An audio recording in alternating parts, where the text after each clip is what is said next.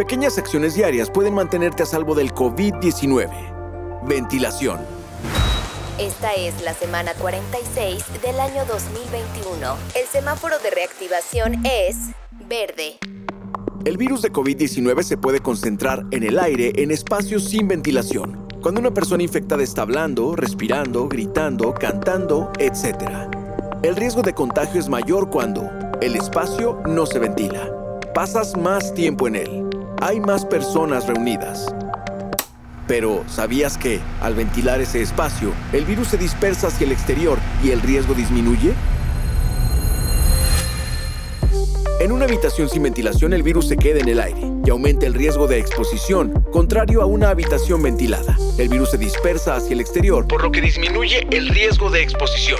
En esta época de invierno es un hecho que aumenta la transmisión de virus respiratorios como el virus de COVID-19. Aumentan las reuniones sociales y familiares por las fiestas de la temporada, así que tendemos a cerrar ventanas y puertas o convivir en espacios interiores para evitar el frío.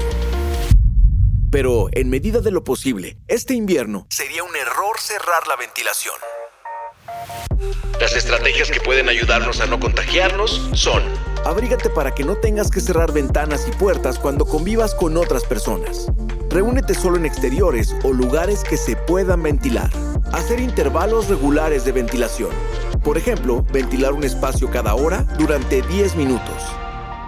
Así que ya lo sabes, pequeñas acciones pueden mantenerte a salvo. Ventilación, usar cubrebocas, guardar sana distancia y manos limpias siempre.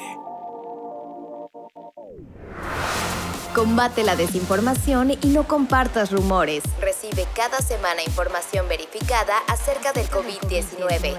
Suscríbete enviando un WhatsApp al 477-919-0712. En COVID-GTO combatimos la desinformación. Si quieres saber más, mantente al día a través de la página de la Secretaría de Salud de Guanajuato